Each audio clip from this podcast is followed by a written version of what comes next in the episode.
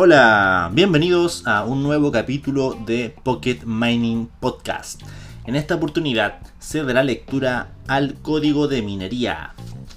Soy Sebastián Prada Colque, estudiante de Ingeniería Civil en Minas de la Universidad de Atacama.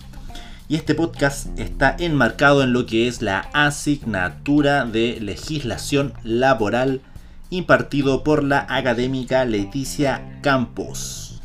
Bien, este código fue promulgado el 26 de septiembre del 83 y entró en vigencia el 30 de marzo del 2001.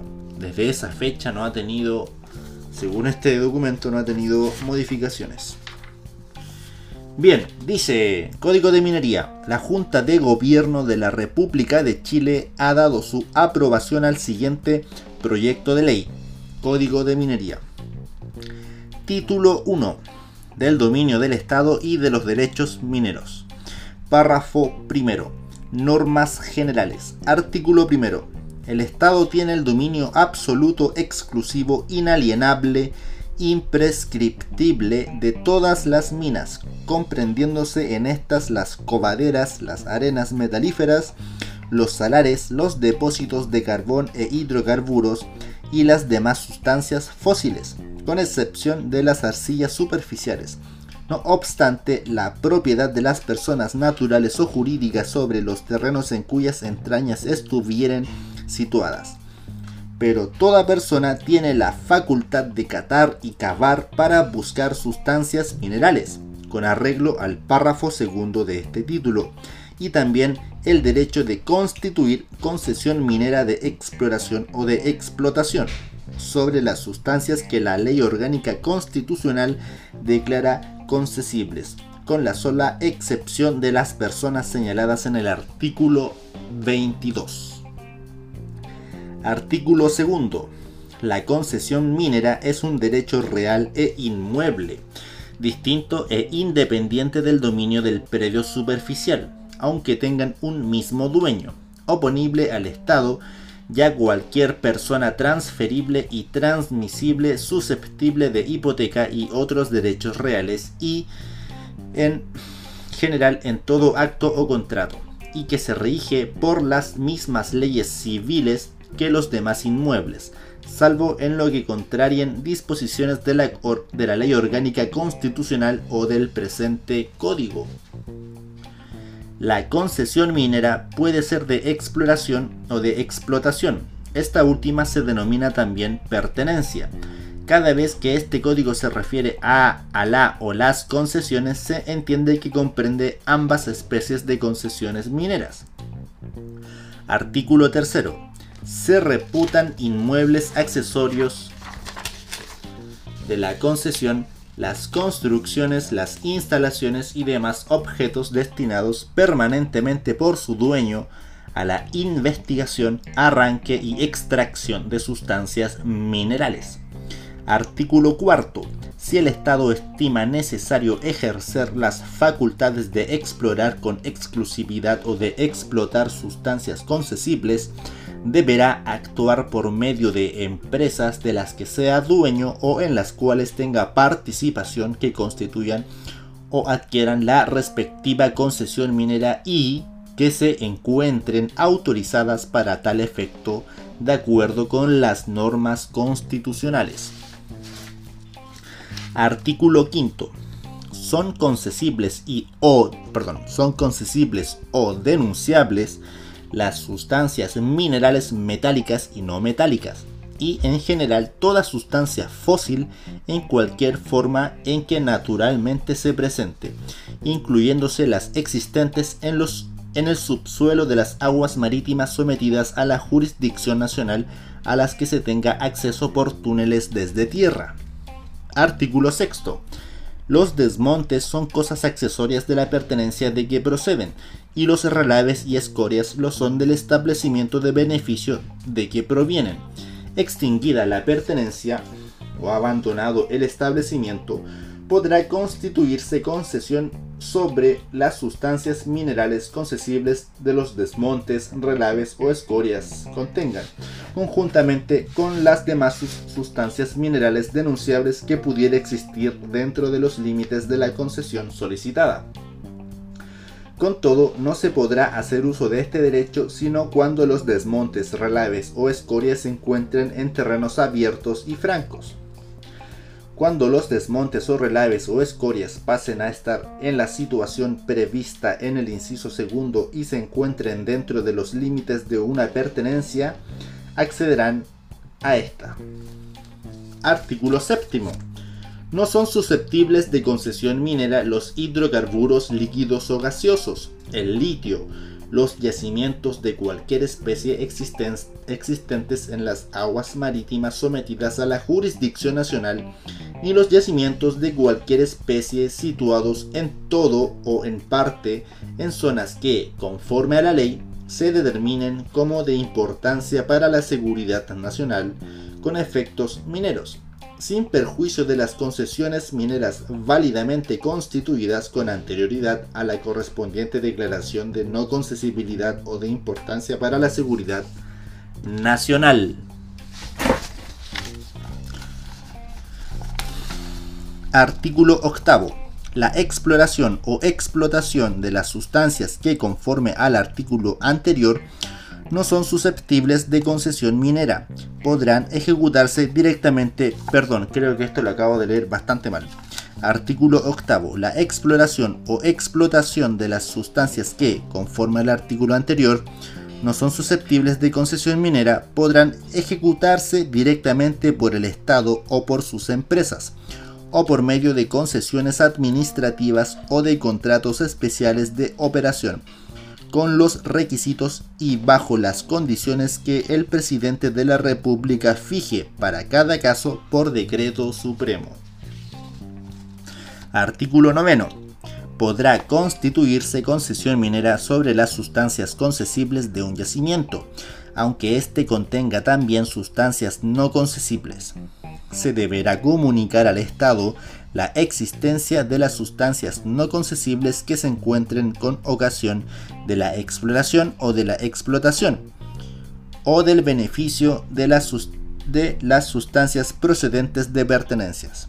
El Estado podrá exigir a los productores que separen de los productos mineros la parte de las sustancias no concesibles que tengan presencia significativa en el producto, es decir, que sean susceptibles de ser reducidas o separadas desde un punto de vista técnico y económico, para entregársela o para enajenarlas por cuenta de él.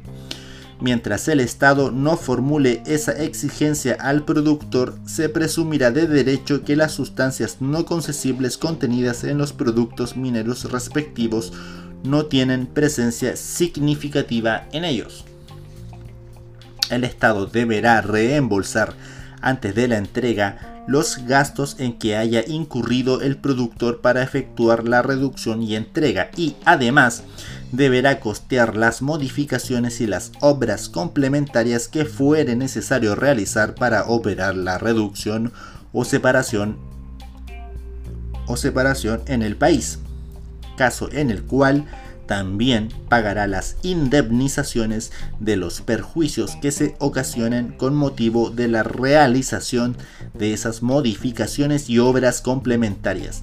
Estas últimas obras serán de propiedad estatal.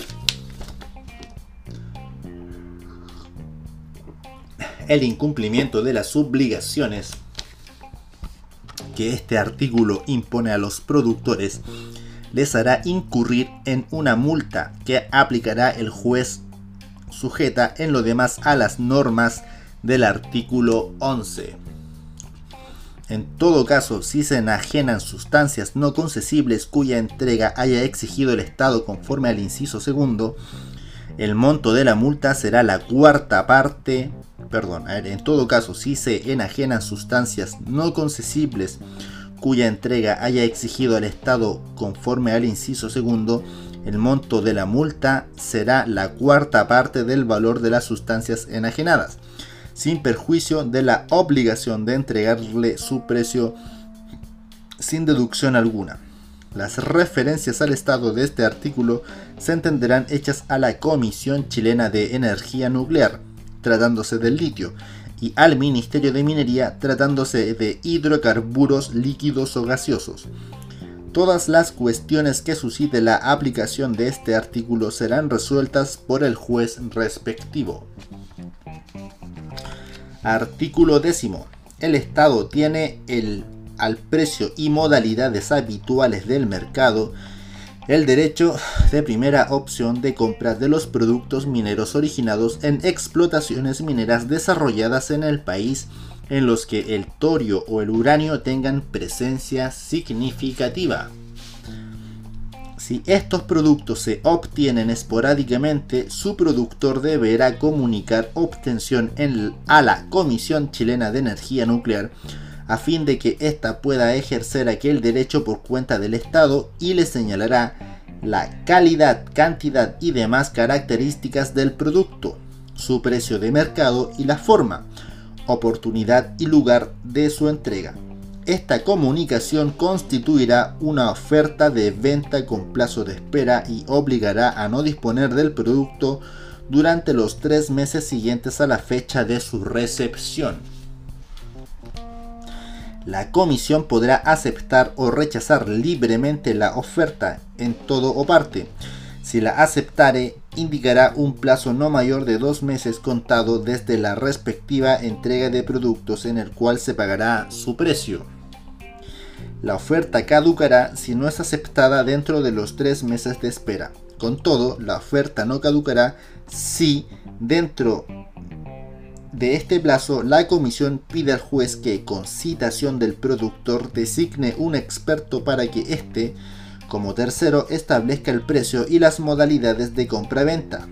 La comisión dispondrá de un mes desde que el experto le comunique su resolución, su resolución para aceptar en todo o parte la oferta en los términos establecidos por el experto. Si no lo hace en ese plazo, caducará la oferta. Si estos productos se obtienen en forma habitual, su productora más tardar en septiembre de cada año comunicará a la comisión sus programas mensuales de producción estimados para el año calendario siguiente, a fin de que ésta pueda ejercer por cuenta del Estado el derecho de primera opción de compra. El productor también dará cuenta a la comisión de inmediato de todas las variaciones que experimenten esos programas. La comunicación que deberá contener todas las menciones indicadas en el inciso segundo, constituirá una oferta de venta con plazo de espera y obligará a no disponer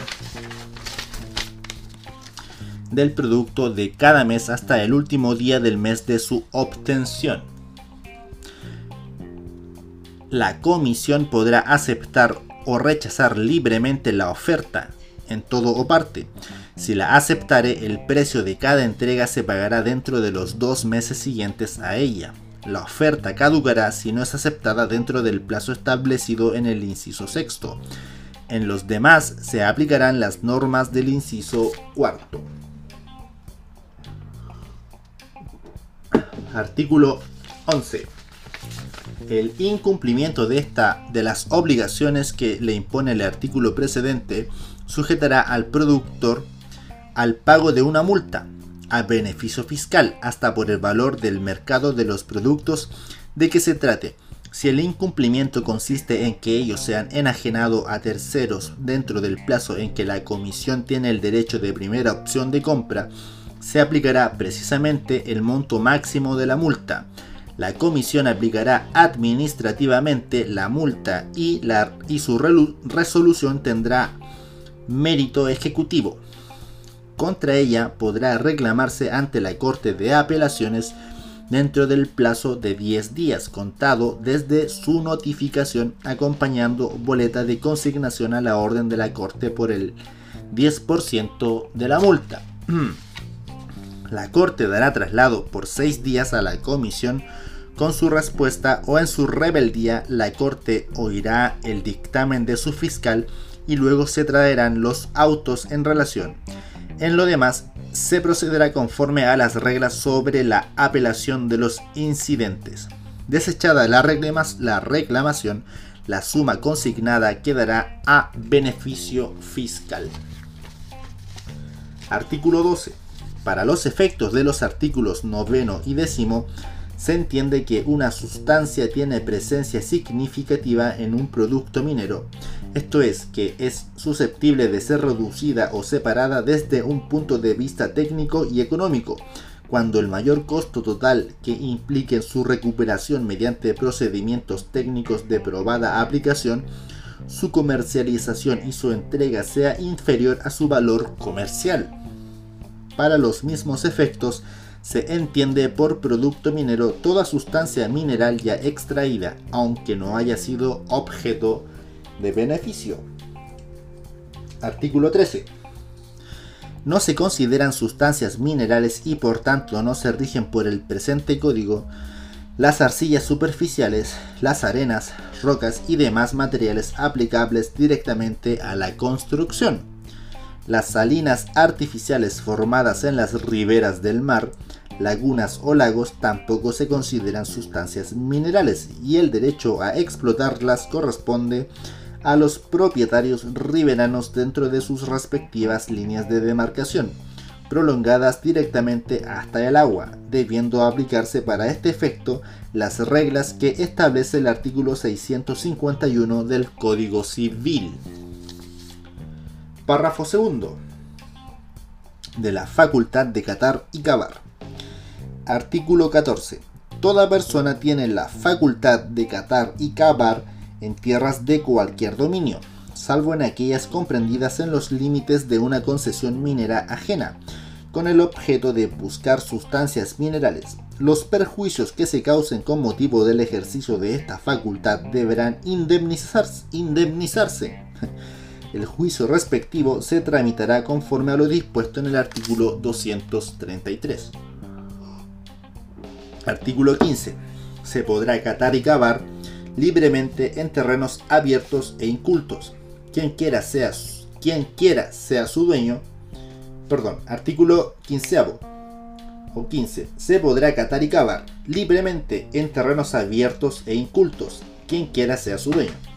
En los demás terrenos será necesario el permiso escrito del dueño del suelo o de su poseedor o de su tenedor, cuando el dueño sea la nación o la municipalidad, el permiso deberá solicitarse al gobernador o alcalde que corresponda. En los casos de negativa de la persona o funcionario o quien corresponda otorgar el permiso o de obstáculo al ejercicio de la facultad señalada en el inciso primero, podrá ocurrirse al juez para que resuelva. Con todo, tratándose de casas y sus dependencias o de terrenos plantados de vides o árboles frutales, solo el dueño podrá otorgar el permiso. Artículo 16. El permiso concedido por el juez conforme al artículo precedente fijará el número de personas que podrá emplearse en la búsqueda y comprenderá siempre las siguientes obligaciones que las labores, primero, que las labores se efectúen cuando no haya frutos pendientes en el terreno. Segundo, que el tiempo de realización de ellas no exceda de seis meses contados desde la fecha en que se otorgue el permiso. Y tercero, que el solicitante indemnice todo daño que cause con las labores o con ocasión de ella, debiendo rendir previamente caución calificada por el juez para asegurar el funcionamiento de esta obligación, si el afectado lo exigiere. Si el solicitante no pudiere ejercitar la facultad en el plazo otorgado por el juez, éste podrá diferir la autorización para otra época.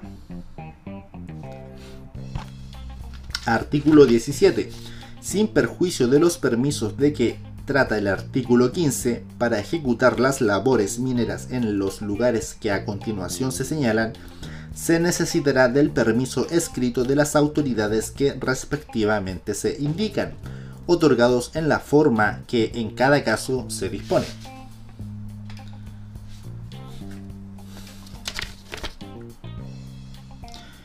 Eh, ya, primero, del gobernador respectivo para ejecutar, ejecutar labores mineras dentro de una ciudad o población, en cementerios, en playas de puertos habilitados y en sitios destinados a la captación de las aguas necesarias para un pueblo, a menor distancia de 50 metros medidos horizontalmente de edificios, caminos públicos, ferrocarriles, líneas eléctricas de alta tensión, andariveles, conductos, defensas fluviales, cursos de agua y lagos de uso público, y a menor distancia de 200 metros medidos horizontalmente, de obras de embalse, estaciones de radiocomunicaciones, antenas e instalaciones de telecomunicaciones.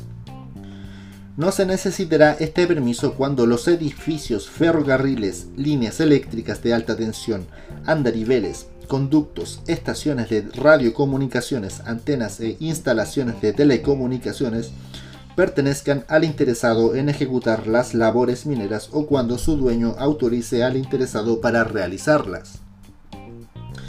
Antes de otorgar el permiso para ejecutar labores mineras dentro de una ciudad o población, el gobernador deberá oír al respectivo secretario regional ministerial de Vivienda y Urbanismo.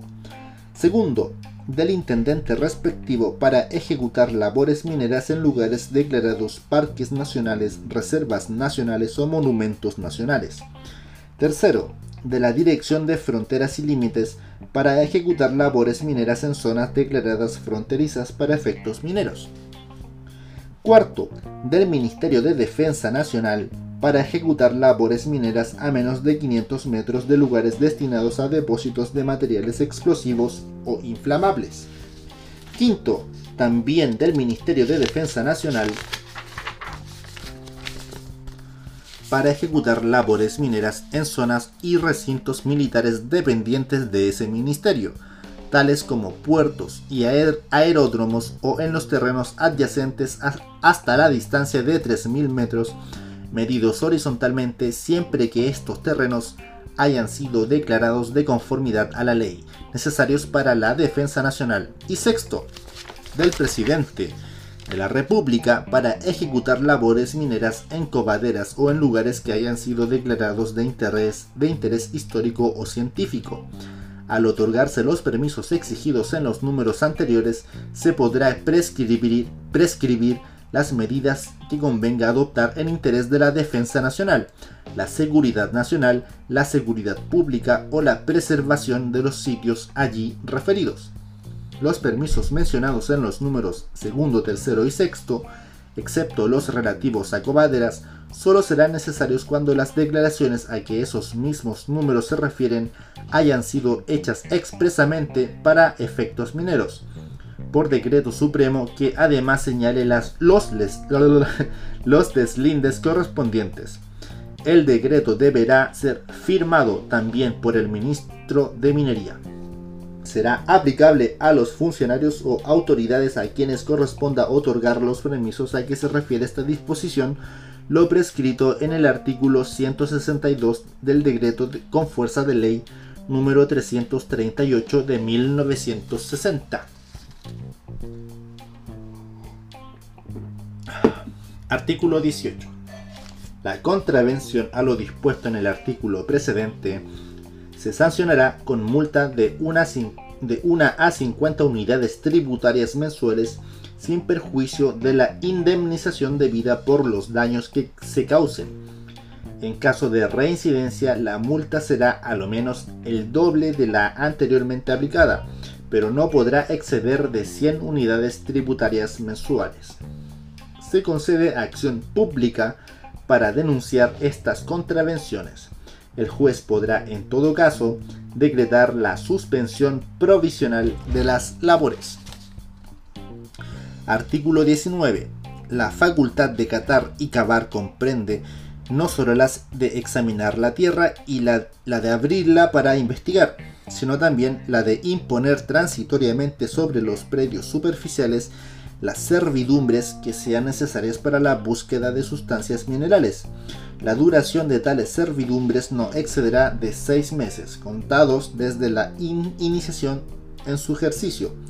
Sin perjuicio de lo dispuesto en el inciso anterior, la constitución de estas servidumbres, su ejercicio, las indemnizaciones correspondientes y demás características se regularán conforme a lo dispuesto en los artículos 122 a 125 para solicitar su constitución judicial en los lugares a que se refiere el inciso final del artículo 15 y el artículo 17, será necesario acompañar los permisos prescritos en estas disposiciones.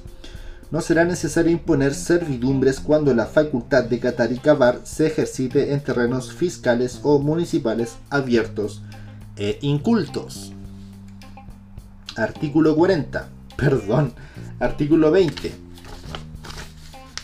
sin perjuicio de lo dispuesto en los artículos precedentes de este párrafo, toda persona tiene la facultad de buscar sustancias minerales en terrenos de cualquier dominio, salvo en los comprendidos en los límites de una concesión minera ajena, empleando desde fuera de aquellos equipos, máquinas o instrumentos con ese objeto. Artículo 21 sin perjuicio de los derechos que normas legales especiales confieren a la Comisión Chilena de Energía Nuclear y de los derechos del Estado sobre los hidrocarburos líquidos o gaseosos, el servicio podrá efectuar trabajos de geología de acuerdo con las normas que lo rigen y debiendo obtener los permisos que sean necesarios en virtud de este párrafo. A solicitud del servicio o, de, o, o del dueño del suelo o de su poseedor o tenedor actual, el juez regulará el ejercicio de esta facultad, pudiendo imponer el otorgamiento de caución para garantizar el pago de perjuicios. El Estado responderá de todo perjuicio que el servicio cause con ocasión del ejercicio de esta facultad. Solo su dueño podrá autorizar al servicio para realizar los trabajos a que se refiere el inciso precedente dentro de los límites de una concesión minera. A solicitud del servicio, toda persona que realice trabajos de exploración geológica básica deberá proporcionarle la información de carácter general que al respecto obtenga. Título 2. De la capacidad para adquirir derechos mineros. Artículo 22 toda persona puede hacer manifestaciones o pedimentos y adquirir concesiones mineras en trámites o constituidas o cuotas en ellas o acciones en sociedades regidas por este código. Por exigirlo el interés nacional se exceptúan de lo dispuesto en el inciso anterior. Primero, los ministros de las Cortes de Apelaciones, los jueces y secretarios de los juzgados de letras en lo civil, los conservadores de minas y los empleados de tales juzgados y conservadores respecto de terrenos o concesiones situados total o parcialmente dentro de los respectivos territorios jurisdiccionales o de sus oficios o de acciones de las referidas sociedades dueñas de dichas concesiones. Segundo, los funcionarios del Estado o de sus organismos o empresas que en razón de sus cargos tengan intervención en la constitución de concesiones mineras o acceso a información de carácter geológico o minero o relativa a descubrimientos mineros hasta un año después de haber dejado el cargo. Y tercero, el cónyuge no divorciado perpetuamente y los hijos de la familia de las personas mencionadas en los números anteriores. Con todo, las personas mencionadas en, el inciso anterior podrán adquirir por sucesión por causa de muerte o en virtud de un título anterior al hecho que da origen a la prohibición.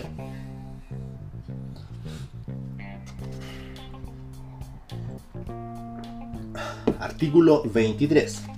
La contravención de cualquiera de las prohibiciones establecidas en el artículo anterior será sancionada mientras el pedimento, la manifestación, la concesión o las acciones, estén en poder del infractor, con su transferencia a la persona que primero denuncie el hecho ante el juez respectivo. En todo caso, las personas a que se refieren los números primero y segundo del artículo precedente que incurran en la contravención sufrirán además la pena de inhabilitación especial temporal en su grado medio para el cargo que desempeñen. Artículo 24. Los menores adultos, las mujeres casadas en régimen, en régimen de sociedad conyugal y los disipadores sujetos a la interdicción podrán hacer pedimentos o manifestaciones sin necesidad del consentimiento o autorización de sus respectivos representantes legales. Artículo 25. Los derechos adquiridos en virtud del artículo anterior por los menores adultos quedarán incorporados en su peculio industrial. Los adquiridos por las mujeres casadas en régimen de sociedad conyugal ingresarán al haber social a menos que sea aplicable el artículo 150 del Código Civil.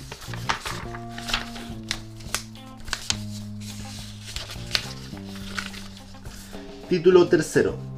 Del objeto y forma de las concesiones mineras.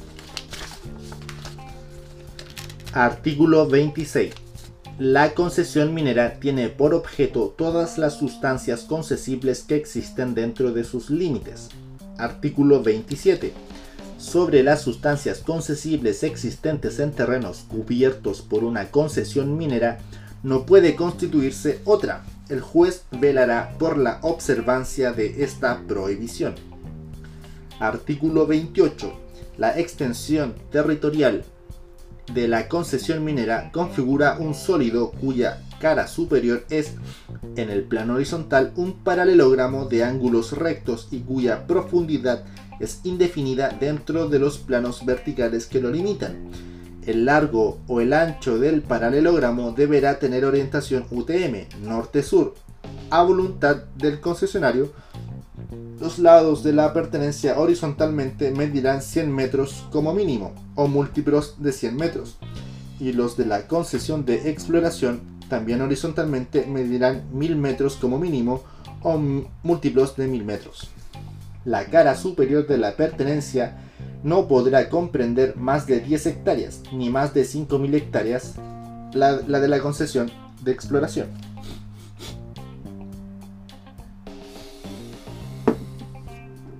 Artículo 29.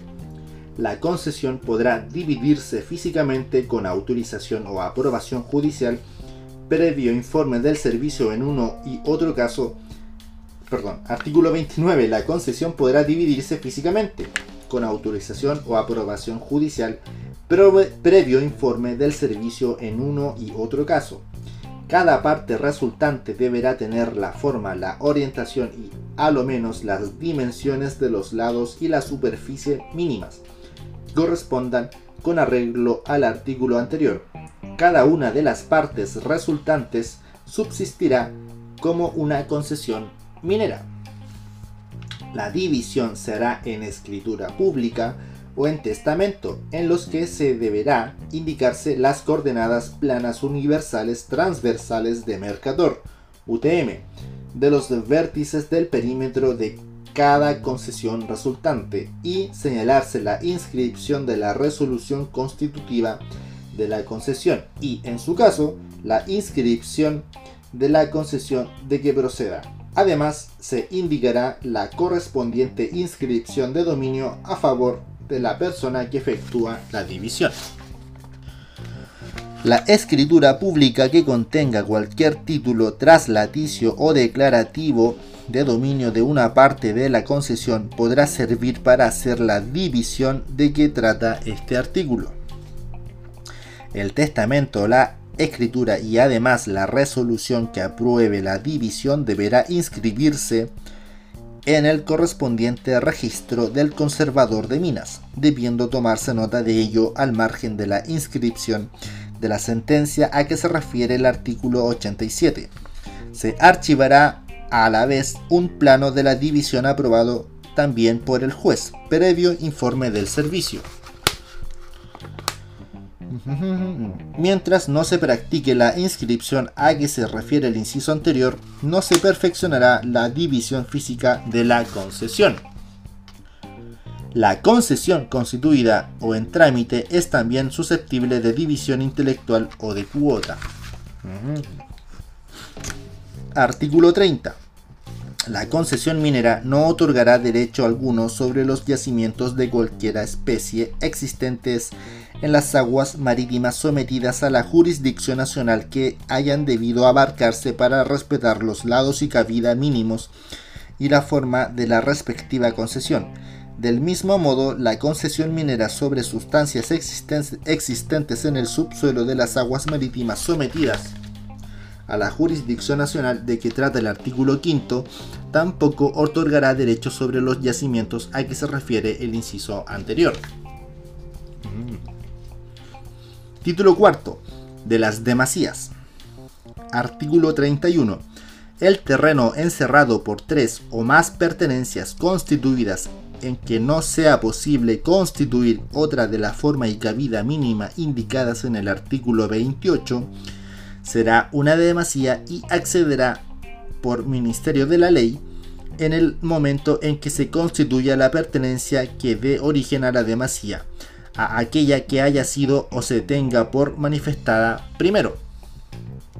Artículo 32.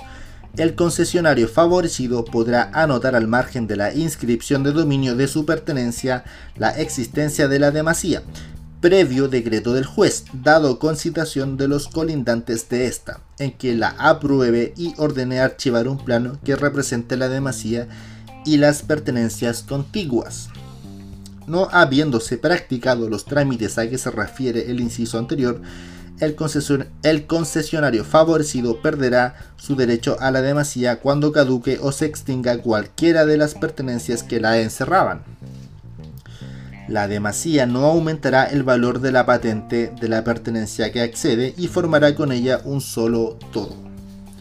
Artículo 33. Al dividirse físicamente una pertenencia, las la demasía accederá a la pertenencia resultante contigua y, si éstas fueren varias, a aquellas de las contiguas que sea mencionada primero en el artículo de, de la división.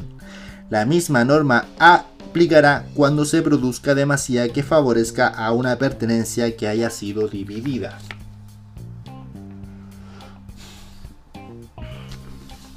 Título quinto del procedimiento de constitución de las concesiones mineras. Párrafo primero. Del pedimento y de la manifestación. Artículo 34. Las concesiones mineras se constituyen por resolución judicial dictada en un procedimiento no contencioso, sin intervención decisoria alguna de otra autoridad o persona, al procedimiento de constitución de la concesión minera no le será aplicable lo dispuesto en los artículos 92 y 823 del Código de Procedimiento Civil, y toda cuestión que se suscite durante su tramitación se substanciará en juicio separado, sin suspender su curso. El juez de oficio podrá corregir los errores que observe en la tramitación salvo que se trate de actuaciones viciadas en razón de haberse realizado estas por fuera del plazo fatal indicado por la ley. Lo dispuesto en el inciso anterior es sin perjuicio de lo establecido en los artículos 61 al 70 y en el artículo 84. Artículo 35 el procedimiento de constitución de la concesión minera se inicia con un escrito que para la concesión de exploración se denomina pedimento y para la de explotación manifestación. Artículo 36. No será necesario designar abogado patrocinante ni conferir mandato judicial en el pedimento la manifestación y el escrito en que se subsanen los defectos a que se refiere el inciso primero del artículo 49, sin perjuicio de cumplirse tales exigencias en la primera presentación posterior a aquellas. Artículo 37. Será competente para intervenir en la gestión de la constitución de las concesiones el juez de letras en lo civil que tenga jurisdicción sobre el lugar en que esté ubicado el punto medio señalado en el pedimento o el punto de interés indicado en la manifestación. Artículo 38.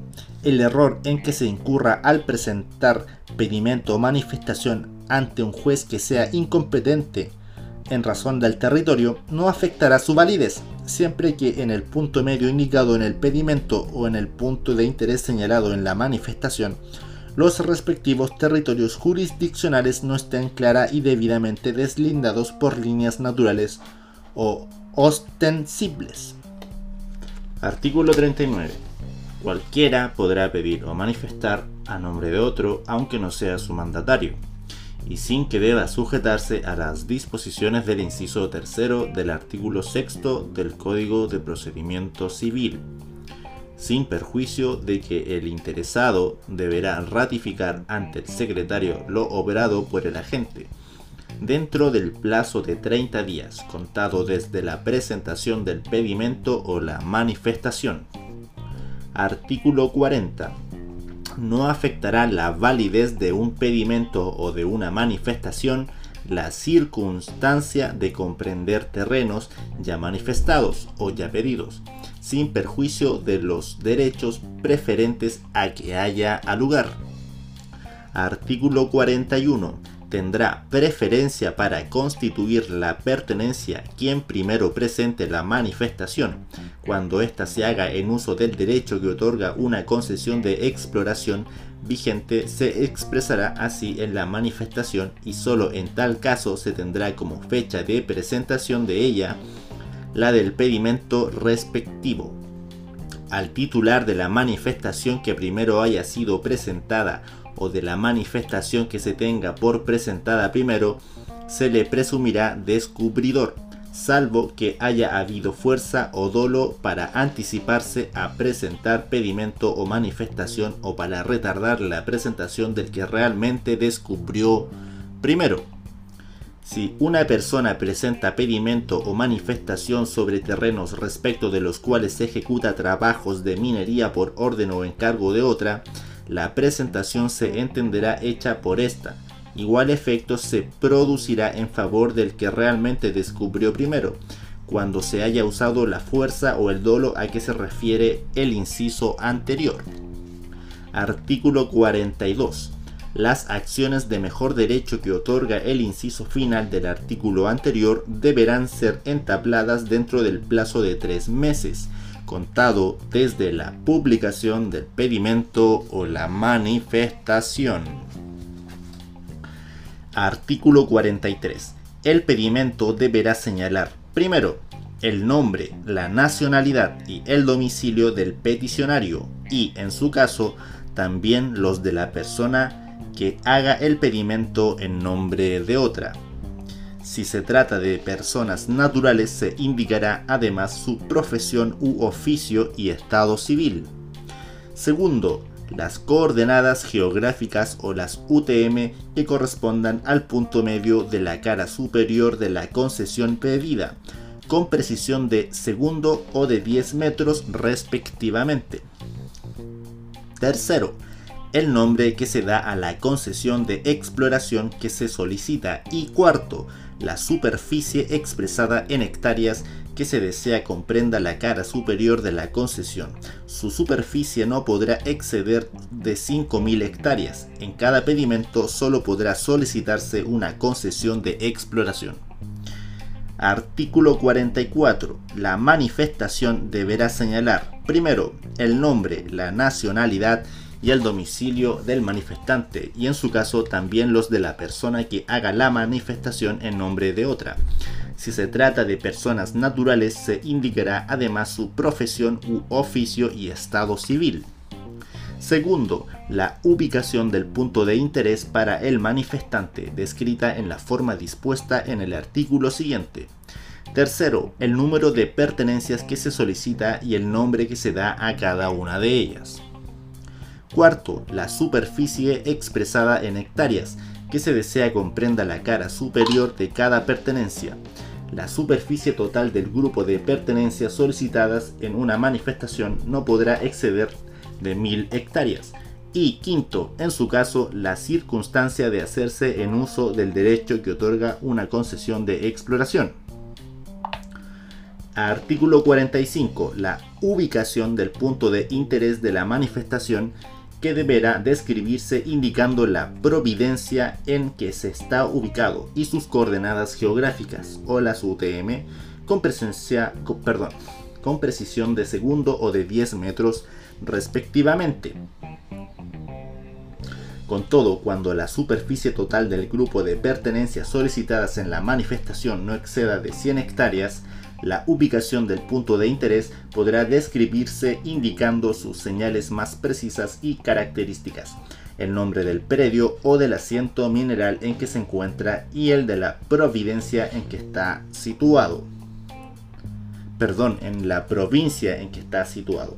Artículo 46. El terreno pedido o el manifestado es el comprendido dentro de un cuadrado trazado imaginariamente en el plano horizontal, cuyas diagonales se cortan en el punto medio o en el punto de interés, en su caso, y cuyo perímetro encierra exactamente la superficie pedida o la manifestada en su totalidad. Dos de los lados de este cuadrado tienen orientación UTM norte-sur sin embargo, el peticionario o el manifestante podrá optar porque el terreno pedido o el manifestado sea el comprendido en un rectángulo trazado imaginariamente en el plano horizontal cuyas diagonales se corten en el punto medio o el punto de interés. En su caso, para estos efectos señalará en el pedimento o en la manifestación la longitud de sus lados y cuáles de estos tendrán la orientación UTM norte-sur el largo y el ancho no podrán tener una relación superior de 5 a 1. Artículo 47. El secretario del juzgado pondrá en el pedimento o en la manifestación certificado del día y hora de su presentación al juzgado. Tomará nota en un registro numerado que llevará al efecto y dará recibo a la persona que lo hubiere presentado, si se lo pide. Artículo 48 el juez examinará el pedimento o la manifestación y, si cumple con lo dispuesto en el artículo 43 o en los artículos 44 y 45 respectivamente, ordenará su inscripción y publicación. Artículo 49.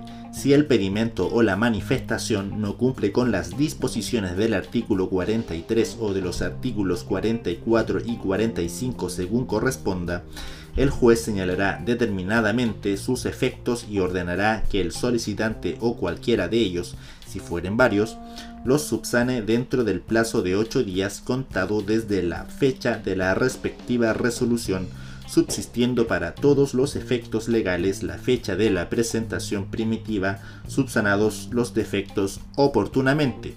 El juez procederá conforme al artículo precedente en caso contrario al artículo precedente. En caso contrario, el pedimento o la manifestación se tendrá por no hecho. Con todo, si el pedimento omite indicar las coordenadas del punto medio de la concesión de exploración pedida, o si la manifestación omite indicar las coordenadas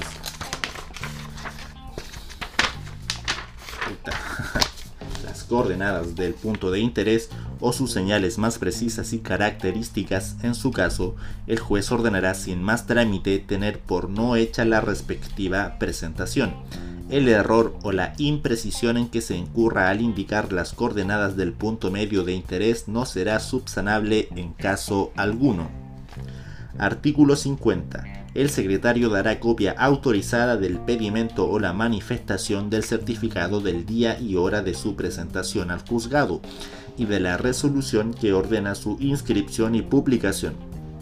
En el caso del inciso primero del artículo anterior, la copia incluirá además el decreto que ordena subsanar defectos y el escrito en que se haya cumplido con lo ordenado.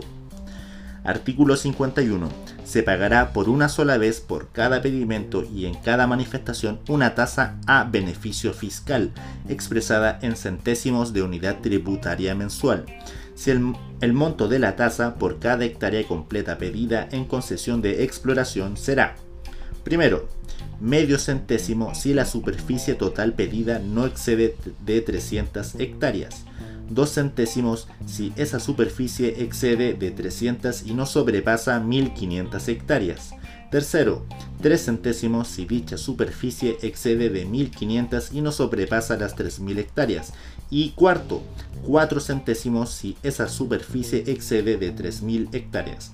El monto de la tasa por cada hectárea completa manifestada será, primero, un centésimo si la superficie total manifestada no excede de 100 hectáreas. Segundo, 2 centésimos si esa superficie excede de 100 y no sobrepasa 300 hectáreas. 3. Tercero, 4 centésimos si dicha superficie excede de 300 hectáreas y no sobrepasa las 600. Y cuarto, 5 centésimos si esa superficie excede de 600 hectáreas. La tasa deberá ser pagada dentro de los 30 días siguientes a la fecha de la presentación del pedimento o a la fecha de la presentación de la manifestación en el juzgado. Su pago podrá hacerse en cualquier banco o institución autorizados para recaudar tributos. El comprobante respectivo indicará además el juzgado, el rol del expediente y el nombre de la concesión o concesiones.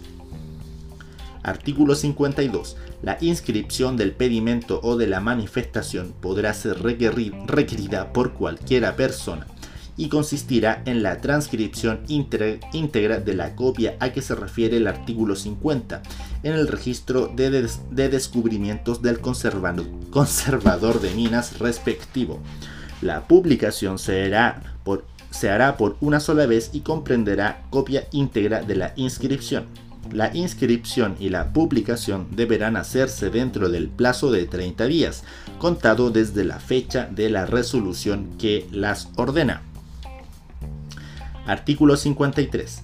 Desde el momento de la inscripción del pedimento, su titular podrá efectuar todos los trabajos necesarios para constituir la concesión de exploración desde el momento de la inscripción de la manifestación, su titular podrá efectuar todos los trabajos necesarios para reconocer la mina y para constituir la pertenencia. Si con motivo de esos trabajos necesita arrancar sustancias concesibles, se hará dueño de ellas. Si se ponen obstáculos por el dueño del predio superficial o por cualquiera otra persona para que el peticionario o el manifestante realicen los trabajos referidos, deberá el juez autorizar el auxilio de la fuerza pública siempre que exista informe favorable del servicio. Con todo, el juez no autorizará el auxilio de la fuerza pública para realizar trabajos de reconocimiento de la mina en concesión minera ajena, respecto de cuya existencia el servicio deberá dejar constancia en el informe. Artículo 54. El pedimento y la manifestación inscritos constituyen derechos reales inmuebles, transferibles y transmisibles de acuerdo con las normas aplicables y a los demás bienes raíces. Párrafo segundo. De los trámites posteriores al pedimento. Artículo 55 dentro del plazo de 90 días contado desde la fecha de la resolución que ordena inscribir y publicar el pedimento, el peticionario o cualquiera de ellos, cuando fueren varios, deberá presentarse en el expediente respectivo a solicitar que se dicte la sentencia constitutiva de la concesión de exploración. En la solicitud se podrá abarcar todo o parte del terreno pedido, pero en ningún caso terrenos situados fuera de este. La solicitud deberá además indicar las coordenadas UTM de los vértices de la cara superior de la concesión relacionado a lo menos uno de ellos en rumbo y distancia, con el punto medio señalado en el pedimento. Se acompañará, se acompañará a la solicitud primero comprobante de haberse pagado la tasa de pedimento. Segundo, comprobante de haberse pagado la patente proporcional establecida en el artículo 144. Tercero, copia autorizada de la inscripción del pedimento. Cuarto, ejemplar del boletín oficial de minería en que se haya publicado esa inscripción. Y quinto, un plano en el que se señale la configuración de la concesión las coordenadas de sus vértices y la relación en rumbo y distancia del mismo vértice, ligado en solicitud con el punto medio. Las escalas y demás características de los planos serán determinadas por el reglamento. Artículo 56. El juez examinará la solicitud y los antecedentes acompañados y, encontrando ambos conforme, ordenará la remisión del expediente al servicio para su informe. Si de este examen aparece que ha dejado de cumplirse cualquiera de los requisitos cuya omisión acarrea la caducidad de los derechos emanados del pedimento, el juez desechará de plano la solicitud y ordenará se cancele la inscripción de aquel oficiando al efecto. Si nota en cambio omisiones o defectos susceptibles de ser subsanados, el juez los señalará determinadamente y ordenará que se corrijan dentro del plazo de 8 días, contado desde la fecha del decreto que, los, que lo disponga. Corregidos oportunamente, procederá conforme al inciso primero, en caso contrario, procederá conforme al inciso segundo. Artículo 57 el servicio informará acerca de los aspectos técnicos relacionados con la solicitud y el plano acompañado a esta, y en especial si se ajustan a la ley la forma, dimensiones y orientación de la cara superficial de la concesión solicitada, y si ésta queda comprendida dentro del terreno del pedido. Terreno pedido el servicio tendrá el plazo de 60 días contados desde la recepción del expediente para emitir el informe a que se refiere el inciso anterior. Si el informe es favorable, el juez dictará sentencia declarando constituida la concesión de exploración. Si por el contrario el informe contiene observaciones, el juez ordenará ponerlo en conocimiento del solicitante dentro de los 30 días siguientes a la fecha de la resolución respectiva. Este deberá conformar la solicitud, el plano o ambos a, las observaciones del servicio, o bien objetar fundadamente dichas observaciones.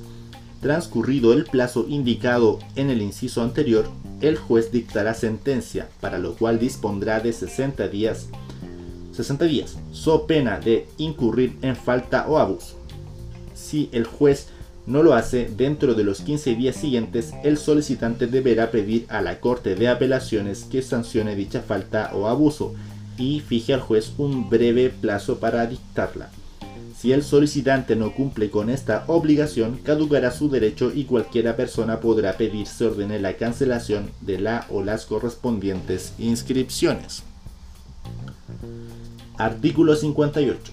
La sentencia constitutiva de la concesión de exploración no afecta los derechos emanados de una concesión de exploración o de pertenencia que hayan estado constituidas a la fecha del pedimento que dio origen a la sentencia.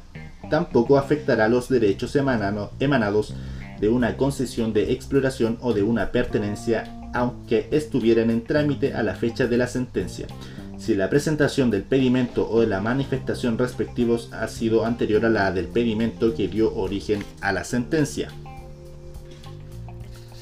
Párrafo 3. De los trámites posteriores a la manifestación. Artículo 59. Dentro del plazo que medie entre los 200 y los 220 días contados desde la fecha de la presentación de la manifestación al juzgado, el manifestante o cualquiera de ellos, cuando fueren varios, deberá solicitar en el mismo expediente la mensura de su pertenencia o pertenencias. La solicitud podrá abarcar todo o parte del terreno manifestado, pero en ningún caso terrenos situados fuera de este. La solicitud deberá además indicar las coordenadas UTM de cada uno de los vértices del perímetro de la cara superior de la pertenencia o grupo de pertenencias, relacionando uno de ellos en rumbo y distancia con el punto de interés señalado en la manifestación. Deberá asimismo asignar, perdón, designar al ingeniero o perito que practicará la mensura e indicar el largo y ancho de la pertenencia o de cada una de ellas, el nombre de las pertenencias conocidas que existan en la vecindad y en lo posible el nombre de sus dueños. Se acompañará a la solicitud, primero, comprobante de haberse pagado la tasa de manifestación.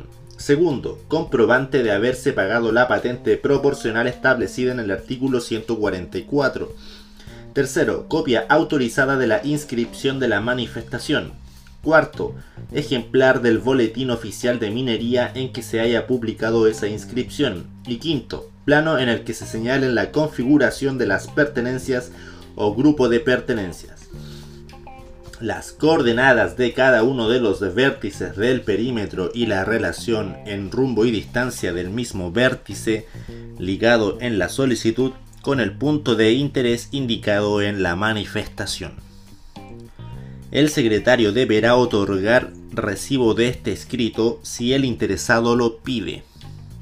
Artículo 60. El juez examinará la solicitud de mensura y los antecedentes acompañados y, encontrando ambos conforme, mandará a publicarla. En la misma resolución dejará testimonio de la fecha en que se haya presentado o se tenga por presentada la manifestación.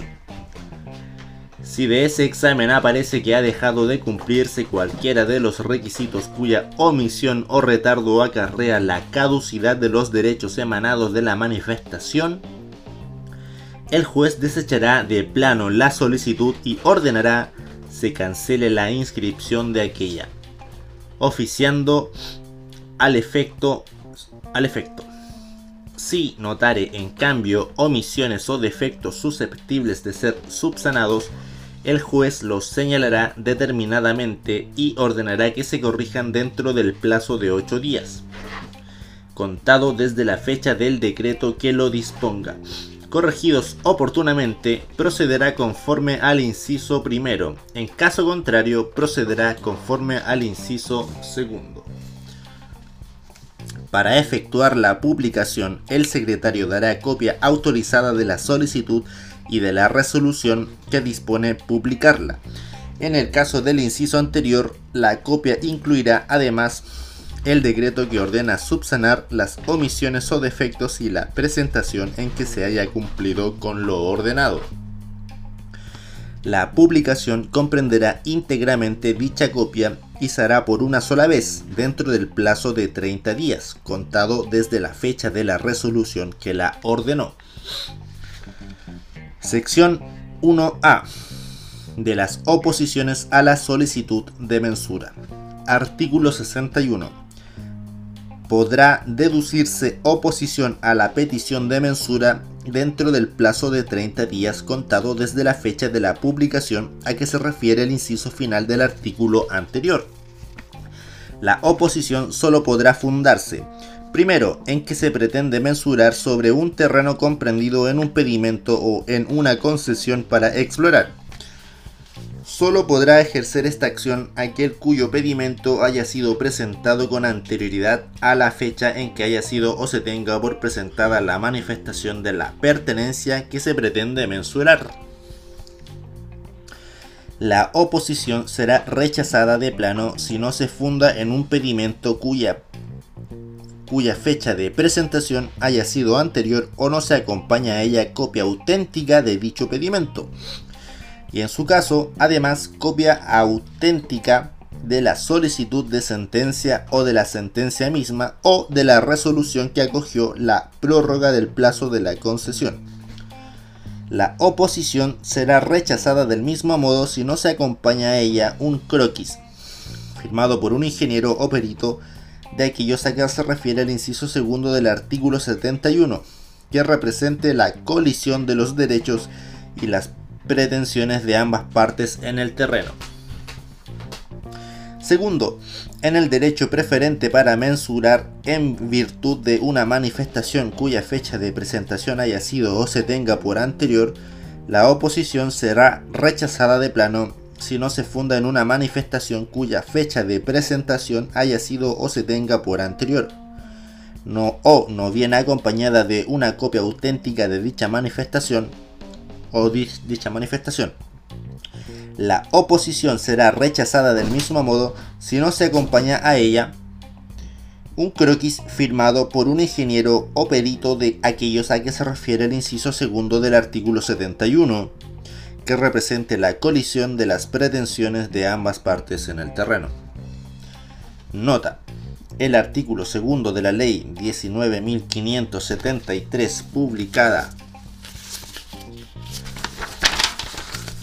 el 25 de julio de 1998, interpretó el inciso primero de este artículo señalando que el plazo de 30 días es para presentar la demanda de oposición con los documentos respectivos en la Secretaría del Tribunal. Artículo 62. Si un manifestante de fecha anterior o que se tenga por anterior se opone a la mensura solicitada por otro de fecha posterior, deberá pedir en su escrito de oposición y con arreglo a lo dispuesto los incisos segundo y tercero del artículo 59 la mensura de su pertenencia o pertenencias. El juez examinará la solicitud de mensura del opositor y los antecedentes acompañados a ella y encontrando ambos conforme mandará publicarla en la misma resolución. Mandará, no, no lo leí bastante mal. El juez examinará la solicitud de mensura del opositor y los antecedentes acompañados a ella y encontrando ambos conforme mandará a publicarla. En la misma resolución dejará testimonio de la fecha en que se haya presentado o se tenga por presentada la manifestación. Para efectuar la publicación se dará copia de la solicitud y su proveído. Si de ese examen aparece que ha dejado de cumplirse algún requisito, se procederá según el caso, de acuerdo con lo establecido en los incisos segundo, tercero y cuarto del artículo 60. La publicación a que se refiere el inciso segundo se hará conforme a lo dispuesto en los incisos cuarto y final del mencionado artículo 60.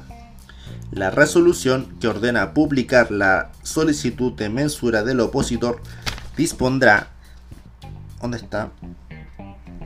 Dispondrá asimismo que, que copia de ella y de los documentos acompañados sean enviados al servicio y con toda eh, y, junto con copia de iguales antecedentes relativos al demandado. Artículo 63. El manifestante de fecha anterior o que se tenga por anterior que ha pedido ya su mensura debe también oponerse a la mensura solicitada antes por otro. En el mismo escrito de oposición pedirá que se ordene la acumulación de su expediente de manifestación al del demandado. El juez ordenará la publicación de la solicitud de mensura del opositor si ésta no ha sido efectuada y dispondrá la remisión del servicio de copia de la referida solicitud y de los documentos acompañados, junto con copia de iguales antecedentes relativos al demandado. Artículo 64. En el mismo expediente en que se hubiere pedido mensura deberá presentarse el escrito de oposición a ella. En este, el opositor deberá además solicitar su propia mensura o la acumulación de autos al que se refiere el artículo anterior en su caso. Si fueren varias las oposiciones formuladas por la causal segunda del artículo 61 contra una solicitud de mensura o si la solicitud de mensura de uno o más de estos opositores se hiciere a su vez oposición, el juez se pronunciará sobre todas ellas en una misma sentencia, con arreglo a lo dispuesto en el inciso, en el inciso segundo del artículo 69. Artículo 65. Si un manifestante de fecha posterior pide la mensura con anterioridad al manifestante de fecha anterior, o que se tenga por anterior, este perderá en beneficio de aquel la preferencia para mensurar, si no deduce oposición oportunamente. El titular de un pedimento o de una concesión de exploración de fechas anteriores que no deduzca oportunamente la acción del número primero del artículo 61, perderá los derechos emanados de su pedimento o concesión respecto de los terrenos sobre los cuales se llegue a constituir pertenencia por quien debió haber sido demandado. Artículo 66. El manifestante de fecha anterior o que se tenga por anterior podrá oponerse a la solicitud de mensura de un manifestante de fecha posterior aun cuando la solicitud de mensura de aquel haya sido presentada antes que la de este último. En este caso, el opositor deberá además cumplir con lo dispuesto en el artículo 63. En igual situación, el manifestante de fecha anterior o que se tenga por anterior podrá optar por hacer presente en el expediente del manifestante de fecha posterior su calidad de tal, respecto de todo o parte de los terrenos abarcados por la solicitud de mensura de este último. Artículo 67. Si un manifestante de fecha anterior o que se tenga por anterior deduce acción de oposición invocando la causal segunda del artículo 61 y su oposición fuera rechazada, no podrá hacer valer posteriormente la acción nulidad de los números 6 o 7 en su caso, del artículo 95. Artículo 68. Todas las oposiciones a que se refiere el artículo 61 se tramitarán con arreglo al procedimiento señalado en el artículo 233.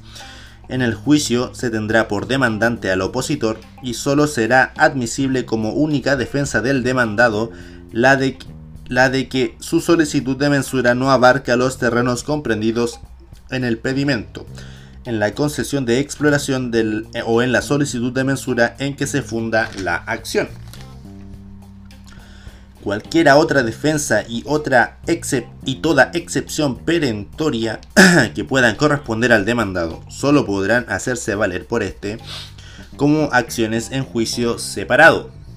La sentencia definitiva que resuelva la oposición será apelable en ambos efectos. Artículo 69. La sentencia que acoja una demanda de oposición basada en la causal primera del artículo 61 declarará que el demandado no podrá mensurar dentro del, perímetro del, pedimento de la concesión de exploración o de la parte en que ésta no haya sido renunciada en su caso. La sentencia que acoja una demanda de oposición fundada en la causal segunda del artículo 61 reconocerá el derecho preferente del primer manifestante a mensurar su pertenencia o pertenencias en la forma indicada en la respectiva solicitud y, en cuanto no afecte a ese derecho preferente, reconocerá también el derecho de la parte vencida a mensurar con arreglo a su propia solicitud, pero respetando íntegramente el derecho preferente de la parte vencedora. Lo dispuesto en este inciso, en el inciso anterior, será aplicable al caso en que una sentencia deba pronunciarse sobre más de una oposición.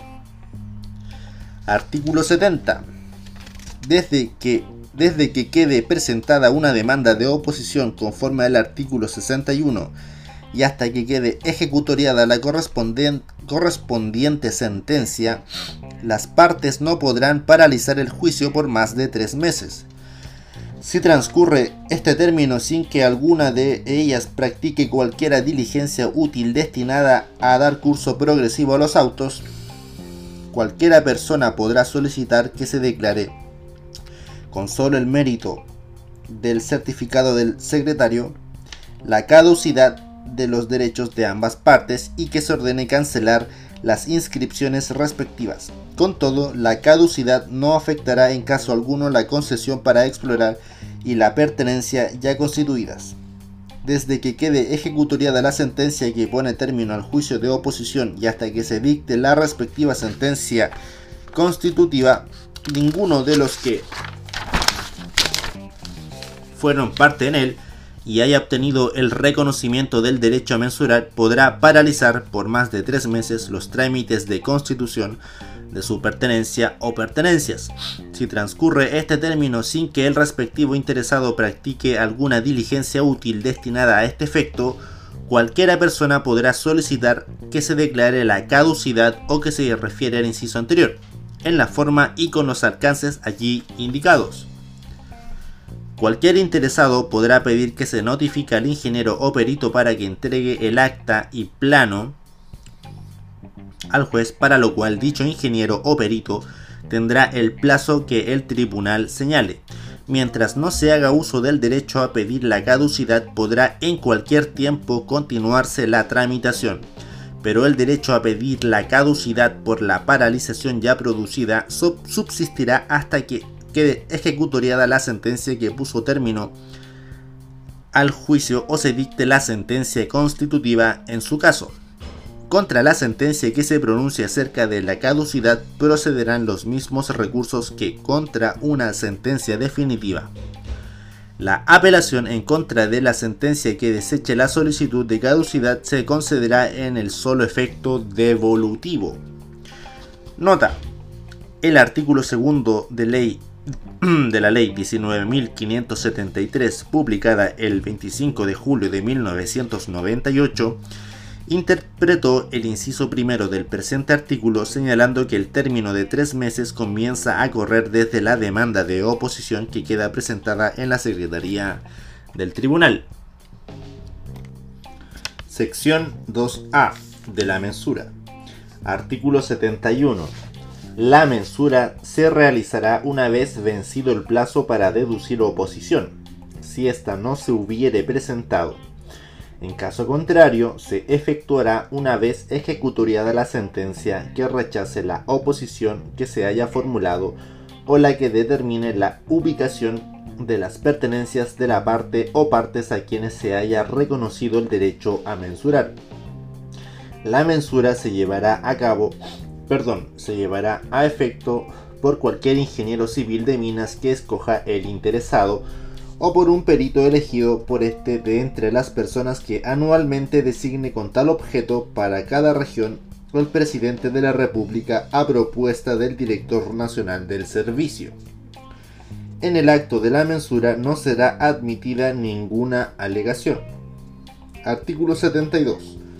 La operación de mensura consistirá en la ubicación en el terreno de los vértices de la cara superior de la pertenencia o grupo de pertenencias indicados con las coordenadas UTM que para cada uno de ellos se haya señalado en la solicitud de mensura o se señalen en el acto de la mensura que de acuerdo, de acuerdo con la facultad establecida en el artículo siguiente para los efectos de lo dispuesto en el número sexto del artículo 95, se presumirá de derecho que toda mensura fue ejecutada en la misma fecha en que se presentó la correspondiente solicitud de mensura.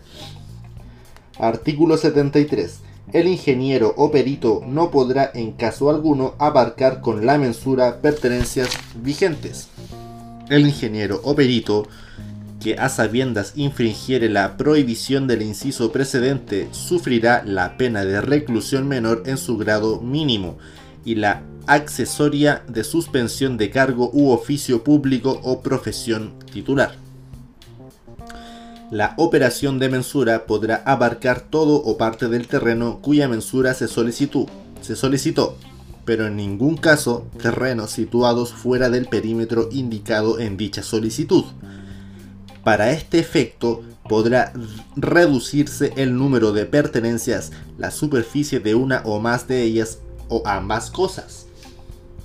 La acción penal correspondiente tiene el carácter de privada y solo podrá ser ejercida por el titular de la concesión, que soporte directamente la superposición. Artículo 74. La operación de mensura se practicará en la forma indicada en la solicitud de mensura o con las reducciones que señale el interesado y que sean procedentes de acuerdo con el artículo anterior. La mensura se orientará conforme al meridiano UTM del lugar, dando cumplimiento a lo dispuesto en el artículo 28. El ingeniero o perito colocará hitos sólidamente construidos y bien perceptibles, a lo menos en cada uno de los vértices de la pertenencia o del perímetro del grupo de pertenencias Sección 3A del acta de mensura. Artículo 75. Terminada la operación, el ingeniero o perito levantará un acta que contendrá la narración precisa, clara y circunstanciada del modo como la ejecutó y de la forma como determinó las coordenadas UTM de los vértices. Siempre que sea posible, indicará los nombres, ubicación y dueños de las pertenencias colindantes el acta será suscrita por el ingeniero o perito. Artículo 76. Cuando se mensuren dos o más pertenencias originadas en una misma manifestación, será una sola operación y se dispondrán las pertenencias de modo que cada una tenga a lo menos un punto de contacto con otra. En este caso se levantarán una sola acta y un solo plano, en el que se individualizarán con, precisión la ubicación y los deslindes de cada pertenencia. Artículo 77. El ingeniero o perito quedará también obligado a confeccionar un plano por triplicado de la pertenencia o grupo, o grupo de pertenencias mensuradas con indicación de las coordenadas UTM de los vértices del perímetro de la pertenencia o grupo de pertenencias, las, de las particularidades del terreno y de las pertenencias colindantes. El reglamento determinará las escalas y demás características de los planos y los antecedentes que deberán presentarse al servicio. Artículo 78. Dentro del plazo de 15 meses contado desde la fecha de la presentación de la manifestación al juzgado, su titular o cualquiera de ellos deberá presentar en tres ejemplares el acta y el plano de mensura de la pertenencia o grupo de pertenencias. Esta obligación no será exigible respecto de quien sea o haya sido parte en juicio de oposición fundado en alguna de las causales del artículo 61. Artículo 79. El acta y el plano se remitirán por el juez al servicio para su informe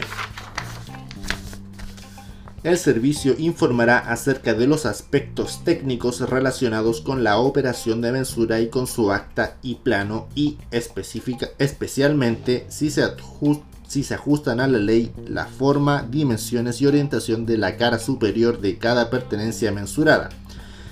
Si ellas quedan comprendidas tanto dentro del terreno manifestado como dentro del abarcado por la solicitud de mensura, y si los hitos han sido correctamente colocados. El servicio tendrá el plazo de 60 días contado desde la recepción del expediente para su informe. Artículo 80.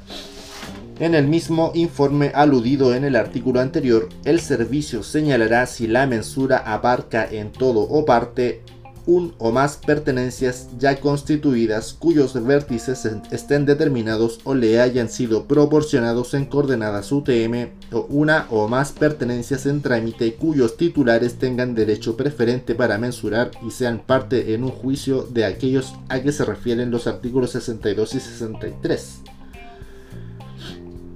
El informe indicará las coordenadas UTM de los vértices a que se refiere el artículo 83. Artículo 81.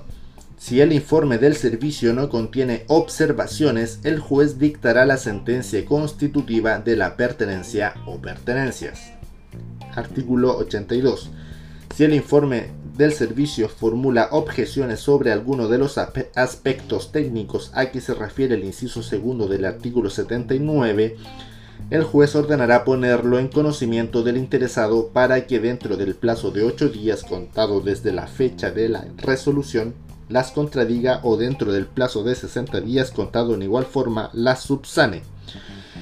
Previo informe del servicio y por motivos fundados, el juez podrá prorrogar este último plazo por una sola vez hasta por otros 60 días fatales. Contradichas o subsanadas oportunamente las objeciones, el juez procederá conforme al inciso primero del artículo 79 y, con el informe del servicio, dictará sentencia, declarando constituida la pertenencia o rechazando su constitución el juez no podrá en caso alguno declarar constituida la pertenencia o pertenencias que hayan sido mensuradas abarcando terrenos situados fuera del comprendido en la solicitud de mensura o fuera del terreno manifestado. Artículo 83. Si el informe del servicio señala que se ha producido alguna de las situaciones a que se refiere el artículo 80, el juez ordenará que dentro del plazo de 30 días contado desde la fecha de la resolución respectiva, el interesado publique en el extracto redactado por el secretario la circunstancia de que el servicio ha informado sobre dicha situación, las coordenadas UTM de los vértices, tanto de las pertenencias del interesado como de las de las de él o los afectados. El nombre de una y de unas y otras, el del interesado y en lo posible el de el de él o los afectados. Una vez efectuada la publicación, su contenido deberá notificarse a la persona o personas a cuyo nombre figuren inscritas las pertenencias en el correspondiente registro del conservador de minas La notificación se practicará personalmente con arreglo al título cuarto del libro primero del Código de Procedimiento Civil. Bien, con esto se da término al primer capítulo de la lectura del Código de Minería. Esto es Pocket Mining y yo soy Sebastián Prada Colque, estudiante de Ingeniería Civil en Minas de la Universidad de Atacama. Y este podcast está enmarcado en lo que es la asignatura de legislación laboral impartido por la académica Leticia Campos. Nos vemos, cuídense.